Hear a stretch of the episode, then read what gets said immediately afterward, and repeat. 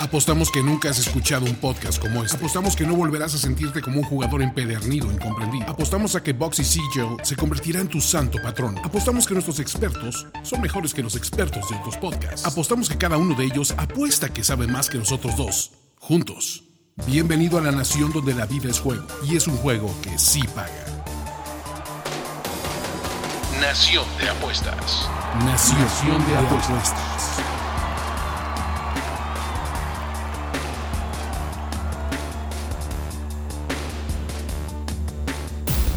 Bienvenidos a una edición más, el mejor podcast y su podcast favorito de apuestas en todo el mundo. Yo soy Ricardo de la Huerta y le doy la bienvenida a mi querido amigo Andrés Hornelas. Andrés, ¿cómo estás? La nación de apuestas no para. La gente sigue produciendo la economía, el PIB, todo ese tipo de datos. Y acá también los secretarios, cada quien en su área, estamos parados a primera hora en la mañana. Yo, yo te diría, eh, no se espanten que aquí no escuchan a, a Ulises Arada. Aquí nadie renuncia, a diferencia de otros gabinetes. en el de la Nación de Apuestas está Hasta chistes prohibido. políticos hay aquí. Está prohibido renunciar. Ulises está de vacaciones esta semana, pero nos acompañará sin falta a partir de, de la próxima edición.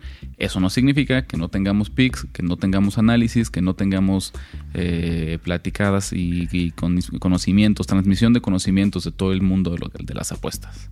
Exactamente, Ricardo. Empecemos rápido con un recap de la semana pasada. Les prometimos que Sí, vamos a empezar justamente el bank del mes de julio de forma oficial, eh, juntando. Primero vamos a empezar lo que damos aquí en, en el podcast, después sumaremos también los picks que se dan en Twitter, que nos ha ido muy bien las últimas semanas. Esperemos que, que ahí nos estén siguiendo. Acuérdense, arroba Nación Apuestas para toda la información en días que no tenemos podcast. Sí, yo creo que si tuviéramos recap ahorita en cuanto a porcentaje de todos los picks que hemos puesto, no solo nosotros, sino también en el Twitter, como Nación Apuestas, Nación, arroba Nación Apuestas, yo creo que vamos más del 50-60%. Está- vamos, Nos ha ido muy bien, la verdad. Hay que presumir lo que hay que presumir. Pero cuéntanos más o menos cómo, cómo, cómo nos ha ido en el recap, cómo nos, cómo nos fue la semana pasada aquí en los picks del podcast. Oye, en el, en el base nos fue súper bien, sobre todo a mí. Tú, bueno, tú le, diste- le quisiste ir por los Marlins, por la muy chica. Este no te salió muy bien. no me salió ahí el, contra los ¿no? Nationals. Pero sí, sí jalaron mis bajas. Le vi mucho valor a ese 10 de, de total. Y le fui con el under, un boxy. Entonces ahí voy un boxo arriba. Y Ricardo un boxy abajo. Le fui a los Tigres de Matthew Boyd, que al fin ganaron. Eh, 11-5, bastante cómodo. Y acuérdate de esta línea de puntos, menos punto 5.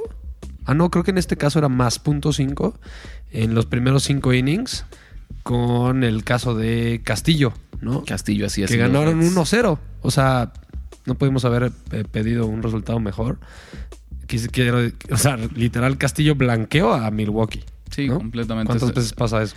Esa fue muy fácil. Tú mencionas hace rato, se me fueron esas, esos Marlins en mi afán por jugar underdogs. Esta vez no funcionaron, pero me recuperé porque esa misma tarde unas altas que aunque se veían elevadas de 10 entre Bravos de Atlanta y Phillies de Filadelfia, pues el partido acabó con 18 carreras. Así Sí. que caminando se, se empató eso. Luego en este landscape de, de béisbol, tú lo dijiste bien el episodio pasado, ¿no? Las, ya están empezando a ajustar las líneas, ya le vemos valor también a algunas bajas, pero algunas altas se hacen fácil, sin sudar, con todo y que la línea sea 10 y medio, 11. Sí, que eso hace un par de años parecía imposible, ¿no? Jugábamos eh, líneas de ocho y medio, de 9. ¿Sabes? A mí, históricamente lo que me ha gustado jugar mucho son las bajas de las primeras cinco entradas. Porque cuando yo veo un duelo de pitchers eh, de, de alto calibre, me parece que e- en ese, en ese sentido siempre le va a ir mejor a, a las defensivas, por así decirlo. Van a ser juegos de pocas carreras.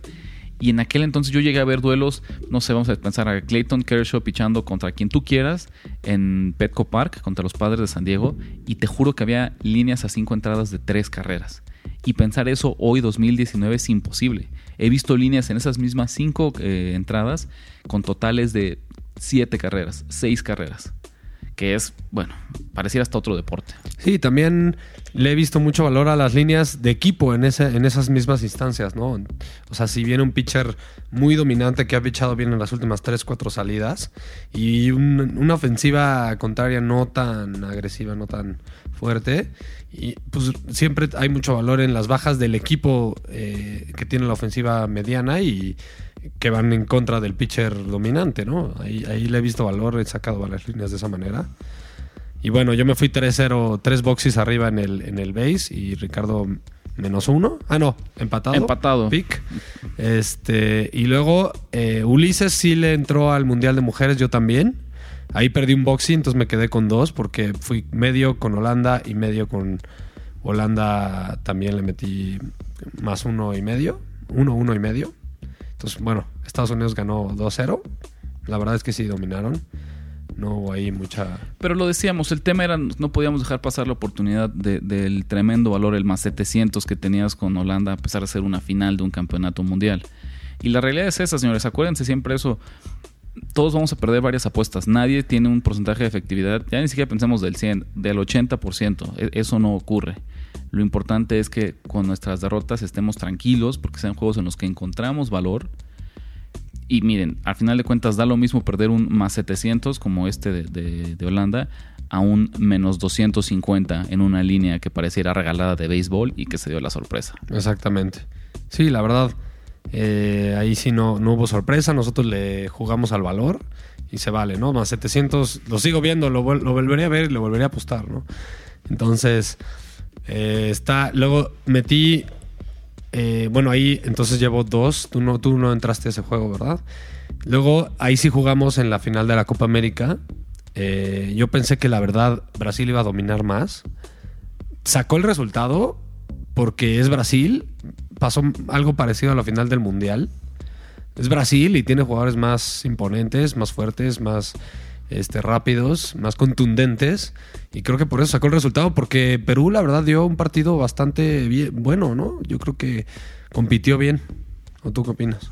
Sí, la verdad es que lo que decíamos, que es muy difícil a un equipo que acabas de apalear, volverle a meter una paliza en, semanas consecutivas, es algo muy difícil sin importar el, el deporte, ¿no? No es algo que ocurra todos los, en todos los momentos, ¿no? Sí, pues yo metí Brasil menos dos.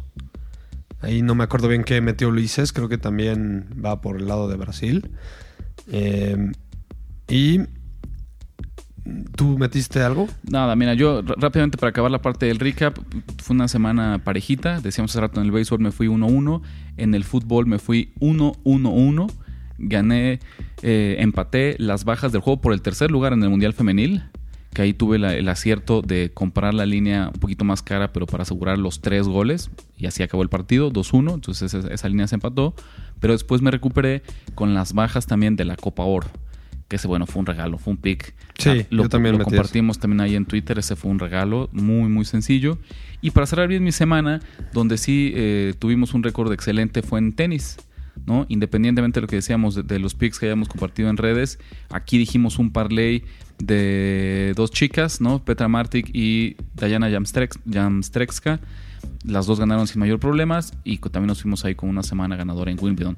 Que pues este fin de semana tiene sus, sus últimos partidos. Y no sé qué opinas, Andrés, si arrancamos de lleno. No más rapidísimo. eh, entonces, ¿tú cuántos boxes arriba quedaste? Quedé un boxe arriba. Un boxe arriba. Yo quedé cuatro boxes arriba porque le di eh, a todos los de base. Fallé a Holanda en, todo, en los dos, pero era punto cinco, era medio boxy. Brasil empaté, las bajas de la Copa de Oro le di. Y a Djokovic que le metí ahí rifé menos nueve y medio y tampoco le di. Ahí ya esperemos a que después regrese Ulises para que nos pase sus cuentas personales, pero que sepan que Andrés y, y yo así entramos a esta segunda edición de julio de Nación de Apuestas. Él cuatro boxes arriba, yo un boxe arriba, No, y la idea es que yo ya sea el tesorero oficial de los boxes, para que tengamos un mejor control, señores. Y así cuando- el secretario de Finanzas y Hacienda. el de Hacienda. Pero bueno, mira, diciendo esto y justo como venimos hablando de tenis, arranquemos con eso. Tenemos ya eh, finales y semifinales de Wimbledon. En el caso de la rama femenil, en este momento se están desarrollando las, semifinales, entonces pues, no, no les podemos dar picks, no tiene caso. Pero el día de mañana están las semifinales varoniles. Novak Djokovic contra Roberto Bautista Gut en su primera semifinal de Grand Slam. Obviamente el serbio es un gran favorito en una línea de menos, de menos 1200. Pero en el otro juego que de esto que ya, me estoy yo relamiendo los bigotes de, de, lo bueno que va a estar. Rafael Nadal contra Roger Federer. El español es favorito, a pesar de que estamos jugando en pasto, una línea de menos 150 con más 115 por ahí, más 120 de Roger Federer. ¿Te gustaría algo de estas, de estas semifinales? ¿Cómo ves tú, Andrés, el, el, las posibilidades, los duelos? La verdad es que el valor tiene que estar del lado de, de, Federer, ¿no? Raro decirlo. Se siente raro que Federer sea no favorito en un partido de pasto. Cuando, acuérdate de una, la última vez que pudo haber sido eso, yo creo que hace 20, ¿no? 20 años, yo creo, 15 años. O sea, es algo poco, con poco precedente. Segunda semifinal consecutiva de Grand Slam en la que se van a enfrentar. En Roland Garros fue lo mismo, Nadal se impuso con facilidad en tres sets, pero sabemos que aquí cada uno tiene su especialidad. Y si la de Nadal es la arcilla, lo decías ahorita, la de Federer es el pasto. No, y, el mejor partido de, de, tenis que yo he visto en mi vida fue esa final, esa final de cinco sets, que se fueron como hasta 19-17 en el quinto set, algo así. No, no, o sea, yo no recuerdo un mejor partido que ese y espero que esto sea algo parecido. Y digo, yo ya van muchos años después de eso, pero la verdad es que, mira, Nadal me gusta mucho que él siempre, al principio de su carrera, tenía un estilo como muy físico, muy defensivo, le pegaba muy duro a la, a la bola, eh, llegaba a todas y bueno, eso, como era tan físico, obviamente eso fue, se fue erosionando y ahora tuvo que adaptar su juego a algo mucho más de jugarle a las líneas, de ir de lado a lado, eh, jugar mejor la red. Entonces, eso sí se lo admiro mucho a Nadal, porque siempre fue como muy mucho del estilo ese que, decía, y ahora sí tuvo que cambiar su estilo. Entonces, pues a ver cómo le va con Federer, que es, es el, la técnica perfecta, el que sabe jugar perfectamente las líneas, revés perfecto. Eh, se ve difícil, yo le veo más valor a Federer. Sí, ellos no se enfrentan en pasto desde 2008. Justamente esta final que tú hablas, histórica, hace 11 años, eso es muchísimo. Ha pasado una vida desde entonces. Federer ha ganado, ambos han ganado muchísimos Grand Slams de aquel entonces.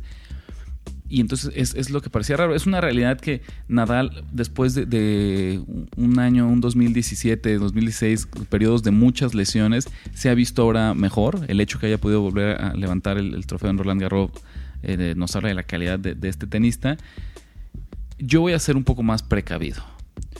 Porque históricamente es una realidad, ¿no? En el caso de, de Pasto, el récord está 2 a 1 a favor de, de Federer sobre Nadal. Pero en el total, Nadal de 39 veces que se han enfrentado, Nadal ha ganado 24. Entonces sí ha tenido cierto dominio. Sí, es el coco. ¿no? Federer. Es el único. Es el único que ha tenido por ahí. Yo me voy a jugar con las altas. Altas de 41 juegos. Porque estoy pronosticando que sí o sí este partido eh, al menos se va a ir a cuatro sets. Eso ya prácticamente nos garantiza los 40 juegos. Y creo, creo que al menos vamos a ver uno o dos tiebreaks. Recordemos que en el caso de los juegos de pasto es mucho más difícil y en la rama varonil con mayor razón conseguir breaks. ¿no? Un break por set en un partido de, jugadores de élite eh, varoniles ya es mucho y es una realidad. Uno o dos tiebreaks que consigamos, uno o dos 7-5 sets que terminen en 7-5 y eso nos ayuda muchísimo hacia las altas. ¿No? Me quedo por ahí yo con, con, las altas de 41 juegos, pero coincido en que si se me pidiera un pick, ¿quién va a ganar este partido? No podemos. Federer en pasto como un underdog, como la chica, no lo vemos todos los días, no lo podemos dejar pasar. Sí, más 123. Eh, mira, me voy a amparar un poquito ¿Sabes en dónde veo todavía más fácil la línea? En Roger Federer más 2.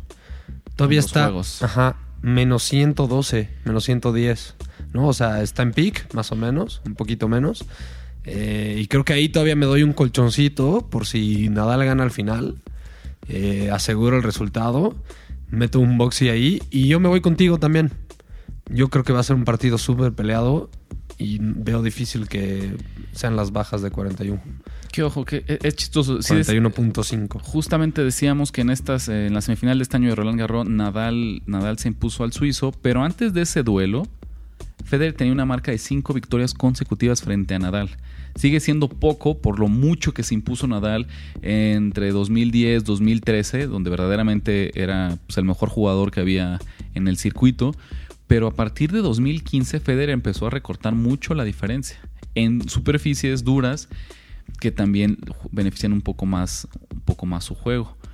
Entonces, mm, me parece que en el peor de los casos yo les diría esto, señores, este partido es un volado, es 50-50 y siempre que hay un volado, si alguien te ofrece pagarte números positivos, te ofrece pagarte dinero adicional, debemos tomarlo. Así que por esa simple lógica, Federer es el, el apuesta con más valor. Exactamente. Entonces yo metí dos boxes, Ricardo nada más uno. Y ahora...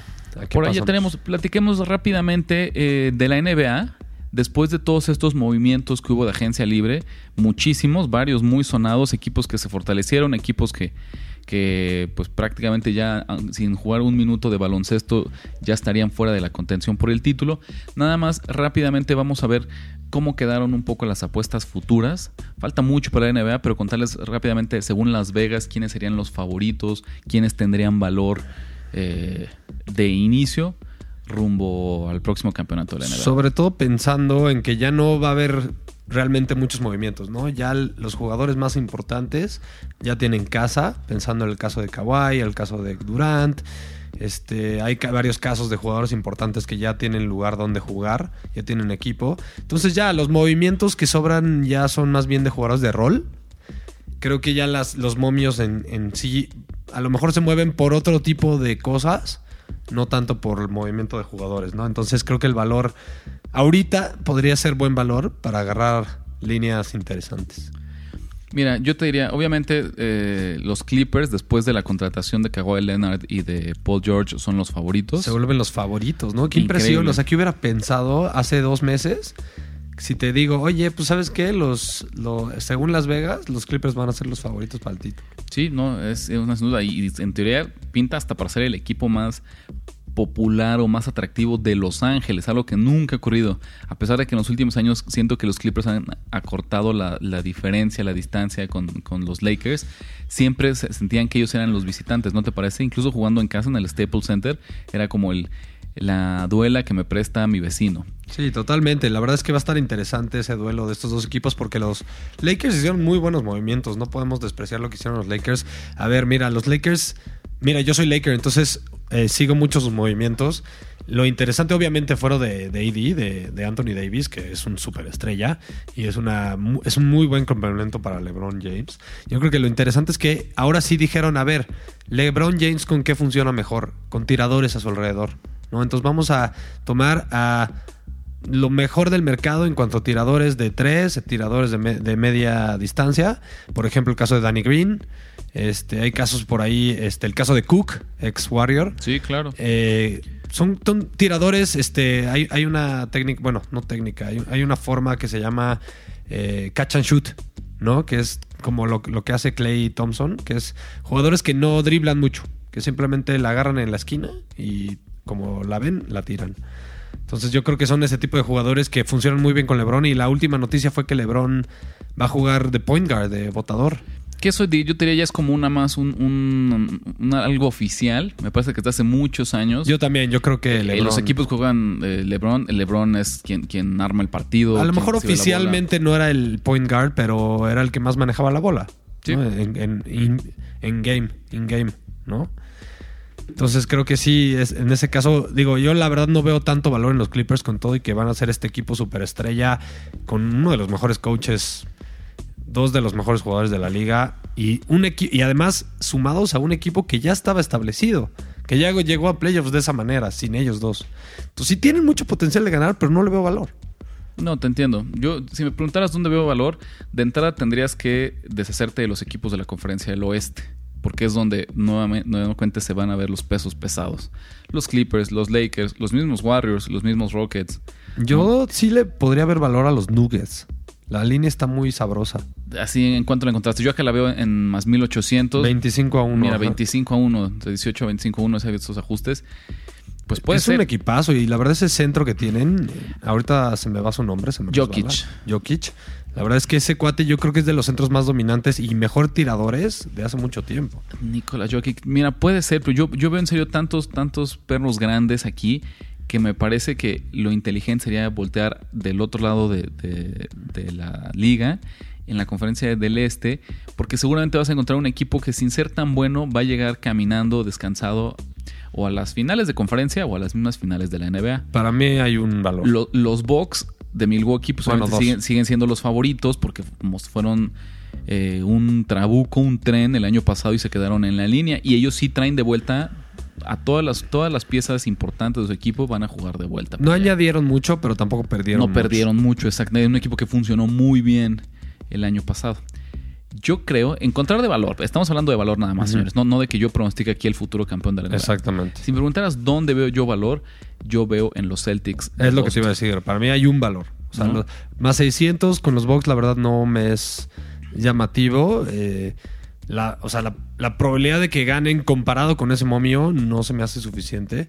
En cambio, eh, los Celtics 25 a 1. 25 a 1, 20 lo mismo 1. que, los, que, lo- que Denver. Porque eh, estamos hablando que los Celtics a fuerzas van a estar en playoffs y van a estar peleando justamente esa final de conferencia. Una lesión de Antetokounmpo eh, o que no termine de cuajar ese equipo como les ha pasado en los últimos dos años y ya tienes a los Celtics en la final. Imagínate tener eso. Celtics en la final contra quien tú quieras del oeste, no importa eh, qué tan complicado sea el partido, pero con una futura de 25 a 1 te da el mundo de oportunidades de comprar el otro lado y asegurar un beneficio. Que siempre en el mercado de futuras esa es la clave, asegurar un beneficio. Exactamente, yo, yo la verdad es que creo que esta línea está un poco subida porque la gente tiene el, este, el sentimiento de que los, los Celtics ya se fueron a la basura solo porque se les fue Kyrie Irving. Y la verdad es que no, la verdad es que jalaron un jugador excelente como Kemba Walker. Kemba Walker. Es un, es un jugador hasta que yo, yo creo, yo podría creer que podría funcionar mejor del- dentro del sistema de Stevens. Eh, ese es un gran coach. Digo, Steve, ¿cómo se llama? Perdón, el coach de. Se me va siempre su nombre. El coach de Boston. Brad Stevens. Brad Stevens, ajá, sí lo dije bien. Este, el sistema de Brad Stevens yo creo que podría funcionar mucho mejor con un jugador tipo Kemba que pasa más el balón, tiene mucho mejor visión de campo y yo creo que a nivel vestidor también se va a llevar mucho mejor con sus compañeros y todo mundo habla bien de él en cuanto a persona y de Kyrie no tanto. Mira, a mí me gustan rápidamente para cerrar este tema tres cositas de los Celtics para eh, justificar este valor. Uno lo mencionaste, el caso de Kemba Walker también es un, un All-Star de la NBA. ¿no? Kyrie ya estaba teniendo muchos problemas internos en, en los Celtics. Número dos, el señor Brad Stevens. Para mí, sin duda, el mejor coach que hay en la NBA y eso jamás lo Sí, puedes. ese- para mí es el. Belichick de la... ¿no? El joven Belichick. Bueno, no, porque el Popovich Belichick también. sería Popovich, pero digamos el, el de la estafeta, el, el- el- El, el McVay. el Mac- exactamente, el Sean McVay de la NBA, sin duda es Brad Stevens. Y número tres es el señor Gordon Hayward, que después, si te Va a recuerdas, tomar más protagonismo. hace dos años se lastima en el primer partido de la temporada, casi casi en la primera jugada y se pierde todo el año. 2018 regresa, 2018-2019 regresa, pero pues fue una lesión tan dura que le costó mucho tiempo y mucho trabajo encontrar ritmo. Pero antes de eso recordemos el Gordon Hayward que salió de Utah también era un jugador de primer nivel de la NBA que ahorita pasó a un rol secundario justamente porque le, costó eh, trabajo salir de esta lesión. Pero si pensamos que llega al 100%, que se recupera ahora sí, se fortalece de nueva cuenta, cuidado porque también es un jugador que llegó a Boston justo eso, pensando en que fuera otro de estos núcleos de tres grandes jugadores.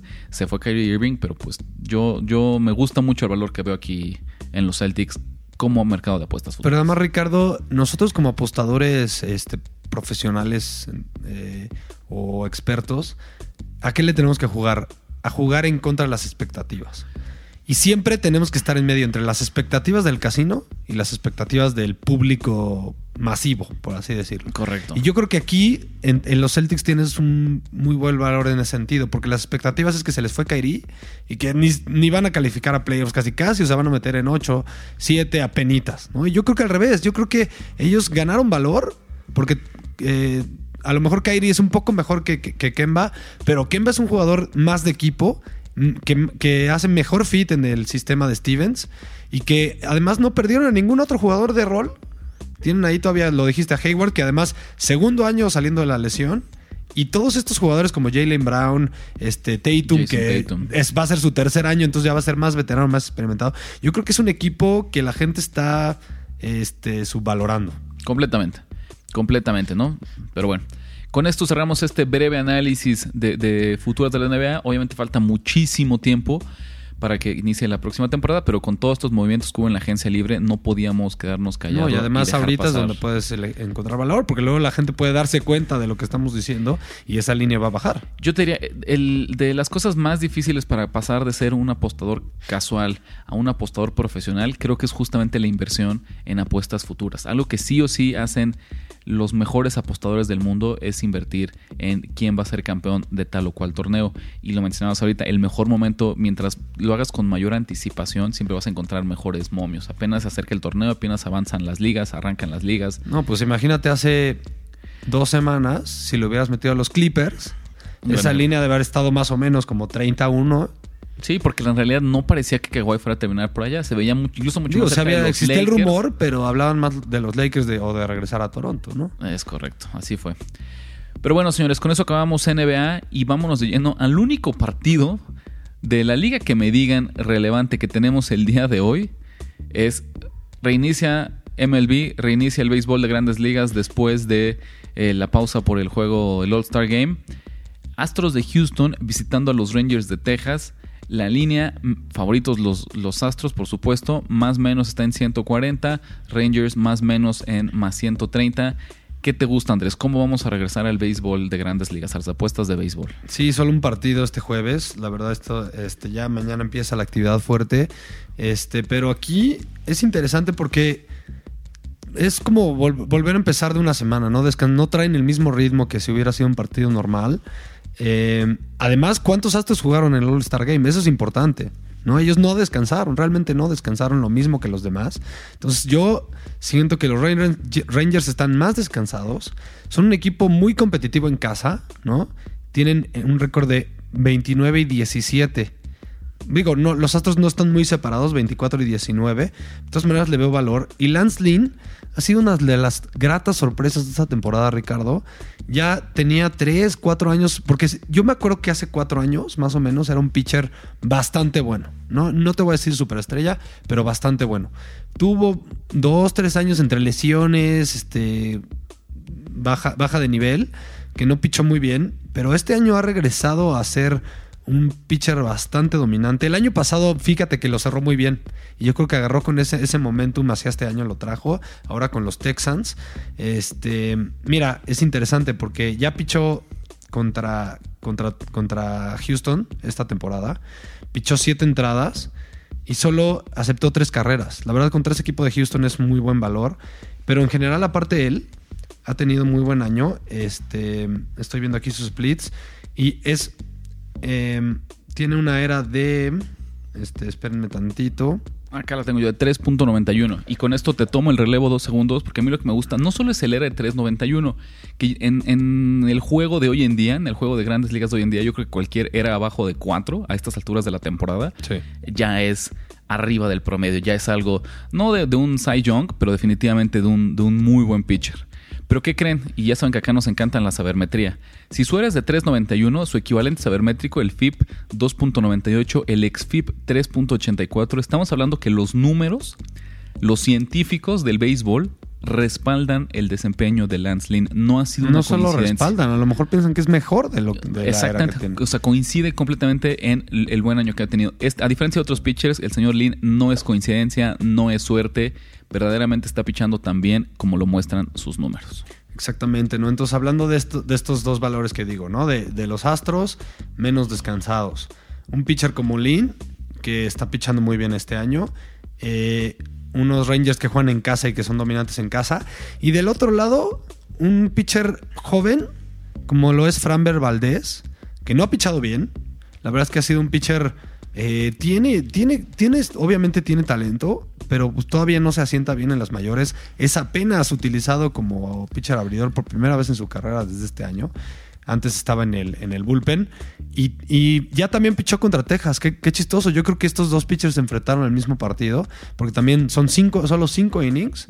Este, y en ese caso, le metieron. Tiene una era de 5.6. O sea, tuvo. eh, no, también tres, tres carreras admitidas, pero en menos innings.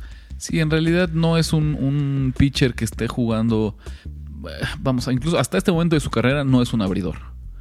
Es un- a mí, la verdad, no un- me gusta mucho todavía como abridor. Es un relevo largo de bullpen que el caso de Houston, faltando esa última posición en su rotación, ha tenido que hacer distintas pruebas. Hace poco también el mexicano Urquidi por ahí tuvo... eh, Sí, tampoco su, le fue muy su- bien. su debut, pero justamente porque fuera de después de Verlander, de Cole, de Peacock, eh, batallan para ver quién más va a complementar, va a terminar de cerrar es- esa rotación. Hoy en día yo creo que se arrepienten fuertemente de haber dejado ir a, a Morton, a Charlie Morton. Y a Dallas Keuchel, ¿no? Por eso Y yo... a Dallas Keuchel, que a lo mejor con un, con un este, contrato bajón lo podrían haber retenido.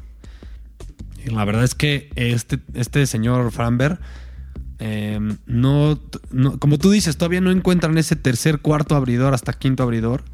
Y están ahí experimentario con varios. Este Miley no lo ha hecho mal. No lo he hecho mal, no. Y, y- y en realidad es que ese es justo el tema, ¿no? Todo- en, ya cuando entramos a modo de playoffs, puedes jugar con cuatro abridores y hasta con tres si tú fueras un kamikaze. Pero en temporada regular, sí o sí necesitas tener una rotación de cinco abridores para así garantizar estirar las entradas de tus jugadores. Y decíamos Verlander, Cole, Miley y ya. En- Exactamente. ¿no? Los demás ahí, te decía, Pico por ahí ha jugado, pero tampoco ha sido un dominio. Eh, Urquidi, Valdés. ¿Qué es lo que voy con esto? ¿Qué es lo que creo que va a ocurrir? Yo no creo que, que el pronóstico sea que Valdés eh, lance más de tres, tal vez cuatro entradas. No creo que. Tendría que tener un partido, el de su vida, para que decidan, decidan dejarlo ahí. eh, Sí, máximo cinco. ¿no? ¿no? Entonces, Máximo. yo te diría, empiezo. Yo creo que tú ya sé para dónde vas. A mí lo que me gustan son las bajas, Andrés. Porque en serio creo que Lance Lynn, con este factor de cansancio que mencionas de los Astros, va a, a- a maniatarlos. Y en serio, no pronostico un partido de muchas carreras del caso de Houston. Y en el caso de, de Texas y de los Rangers, a pesar de las dudas que podamos tener en Valdés, ofensivamente no es un equipo que a mí me encante. ¿Texas? Texas, sí. A mí se me hace que tiene muy buenos bats. ¿no? Por, por ahí Tiene el caso de Joey Galo, tiene muchos jugadores jóvenes interesantes como Willy Calhoun, eh, Santana está, está bateando muy bien, Dani Santana. Yo- hay jugadores interesantes. Me gustan los bats de los Texas, Mira. de los Texans, perdón, de los Rangers. de los Texas. Tú, tú te vas De a ir con ellos. Vas- algo me dice que estás eh, esperando la. Yo me voy con ellos, pero en los primeros cinco innings. Yo le voy a, yo la voy a, yo voy a apoyar a Lance Lynn más que al equipo. Bueno, perfecto. Que es una gran estrategia. Cuando te gusta mucho el pitcher abridor y tienes dudas, ya sea en el lineup o en el bullpen, jugar las cinco entradas siempre es una, una alternativa muy, muy viable. No, y a mí me gusta mucho el bullpen de, de los Astros. Entonces, Claro. creo que ahí podrían a lo mejor eh, alcanzar los Astros, empatar el partido o al menos ser, ser un poco más parejo y eh, le veo mucho más riesgo a una línea de más, más 141 que le veo en la, en la primera mitad. Yo creo que Lance Lynn, va, Lance Lynn va a dominar este, a estos Rangers, digo, estos Astros. Sí, es una exageración, ¿no? Que en solamente en cinco entradas eh, la diferencia sea tan grande. Te habla también, uno, de la popularidad de los Astros, de cómo es uno de los equipos consentidos de- del público apostador. Sin duda. Y Son de dos- los equipos más caros, igual que los Yankees. Y dos, pues también del poder que tiene su ofensiva, ¿no? Que eso es como innegable. Exactamente. Entonces, Ricardo, a ver, lo apuntamos. Yo voy con las bajas, y aparte, mira, de 11, bajas de 11, por supuesto, en el primer partido regresando del All-Star Game. Eh, ¿Qué es lo que va a ocurrir? Acuérdense, siempre solo hay un partido, entonces todo mundo y su abuela quiere apostar en este partido. Y cuando las abuelitas apuestan, le apuestan a las altas porque ellas quieren ver partidos atractivos de muchas carreras. Entonces yo voy a hacer la jugada contraria y me quedo con las bajas. Exactamente. Yo me quedo con la primera mitad, más 141 los Texas Rangers. Bueno, pues ahí está.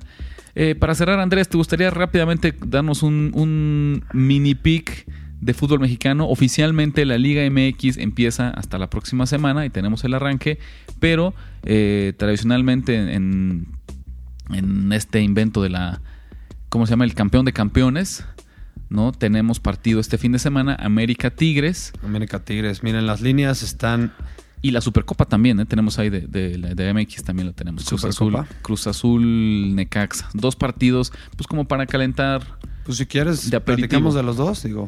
¿Qué te gusta aquí? La verdad es que a mí yo no soy tan fan de apostar en, esto- en estos juegos. En todo caso, pensaría mucho en apostar las bajas. eh, el Tuca, me los gusta, yo creo que sí. Las estoy contigo. Este, el único que le veo valor es a las bajas. Digo, las líneas no están malas, Ricardo. Más 172 al América.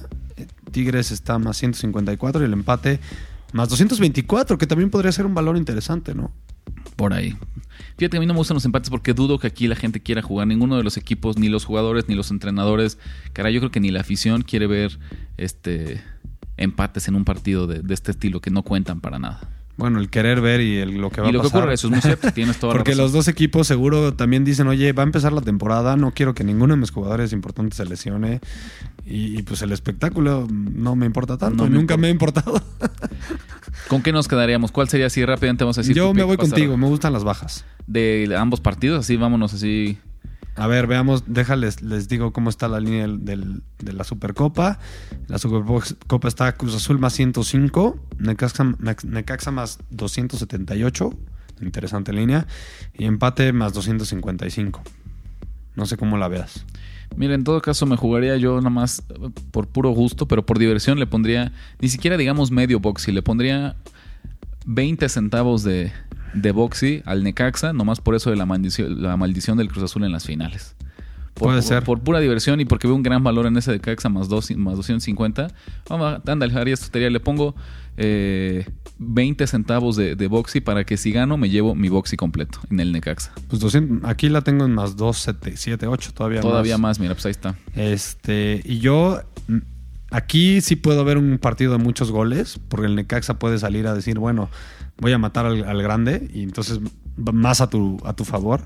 Entonces yo, yo me voy a ir por la- lo que dijiste al principio, las bajas de, Tigres América de 2, 2 y medio. Perfecto. Pues señores, con esto cerramos esta edición de Nación Apuestas. Andrés, rápidamente para terminar, ¿cómo nos pueden encontrar? ¿Dónde te buscan? ¿Dónde te escriben con dudas, preguntas, reclamos? Espero, yo quiero, yo quiero aprovechar este ya no tan corto Nación de Apuestas para que cuentes rápido la historia que me habías platicado fuera del área. Miren, pa- ok, para cerrar, vamos a cerrar con la nota rosa del día. Eh, no sé si recuerdan, pero la semana pasada eh, falleció Jared Lorenzen, ex quarterback de la NFL, muy famoso por su enorme tamaño y, y varios eh, kilos, ¿no? De estos que reventaban la báscula, más de 150 kilos del señor Lorenzen, que para un quarterback. Sí, que con su uniforme de college era muy famoso, ¿no? Lo que hacía. Sí, sí, sí, no, verdaderamente zurdo además. Bueno, pues resulta que, ¿se acuerdan? Él fue campeón con los Giants de Nueva York en 2007, en ese juego épico que, le ganan a, a Tom Brady. En aquel entonces, él, antes de iniciar el partido, nos, eh, nos enteramos que se fue a espiar el color del Gatorade de ambos equipos y se lo sopló a sus amigos para que pudieran apostarle y ganar unos pesitos extras, unos dolaritos extras. ¿Cuál fue la sorpresa? Que el color no era el mismo para ambos equipos. El de los Giants era de un color y el de los Patriots era del otro color. Y entonces los amigos, aunque tenían la información, como todo el mundo juraba que iba a ganar los Patriots, la apuesta que hicieron fue en el color del Gatorade de Nueva Inglaterra. Dan la sorpresa y ahí es donde hablas del karma. Aunque quisieron hacer trampa, justamente el karma hizo de las suyas y terminaron perdiendo de su apuesta porque Dio, eh, Giants da la campanada eh, y nos vamos con el otro color de- del col- el color del Gatorade del rival. Yo creo que no les molestó mucho porque estaban muy contentos porque su cuate estaba siendo campeón del Super Bowl, pero bueno, pues aún así como eh, cuando no te No toca- creo que le hayan metido poquito. la moraleja es cuando no te toca ganar la apuesta, ni aunque te pasen el resultado, ni Marty McFly latina. Exactamente. Buenísimo. Pues ahora sí. A ver, yo ya cambié de handle. Les presento mi nuevo handle de arroba Andrés, Andrés Ornelas H. Perfecto, ahí no- a partir de ahora, ahí es donde te vamos a encontrar en Twitter. Exactamente.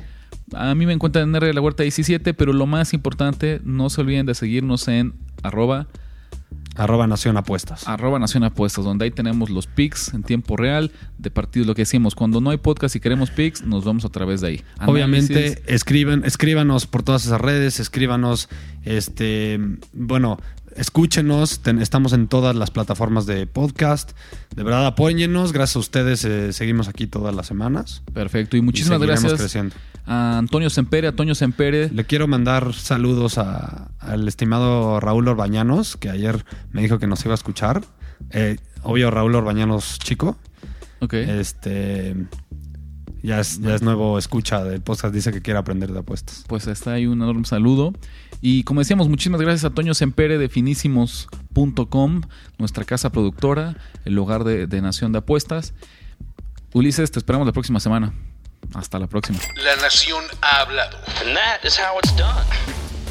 Ya escuchaste los picks que pagan en grande y engruesan tu cuenta. Ahora recomiéndanos, comenta en nuestras redes y haznos crecer como tus ganancias.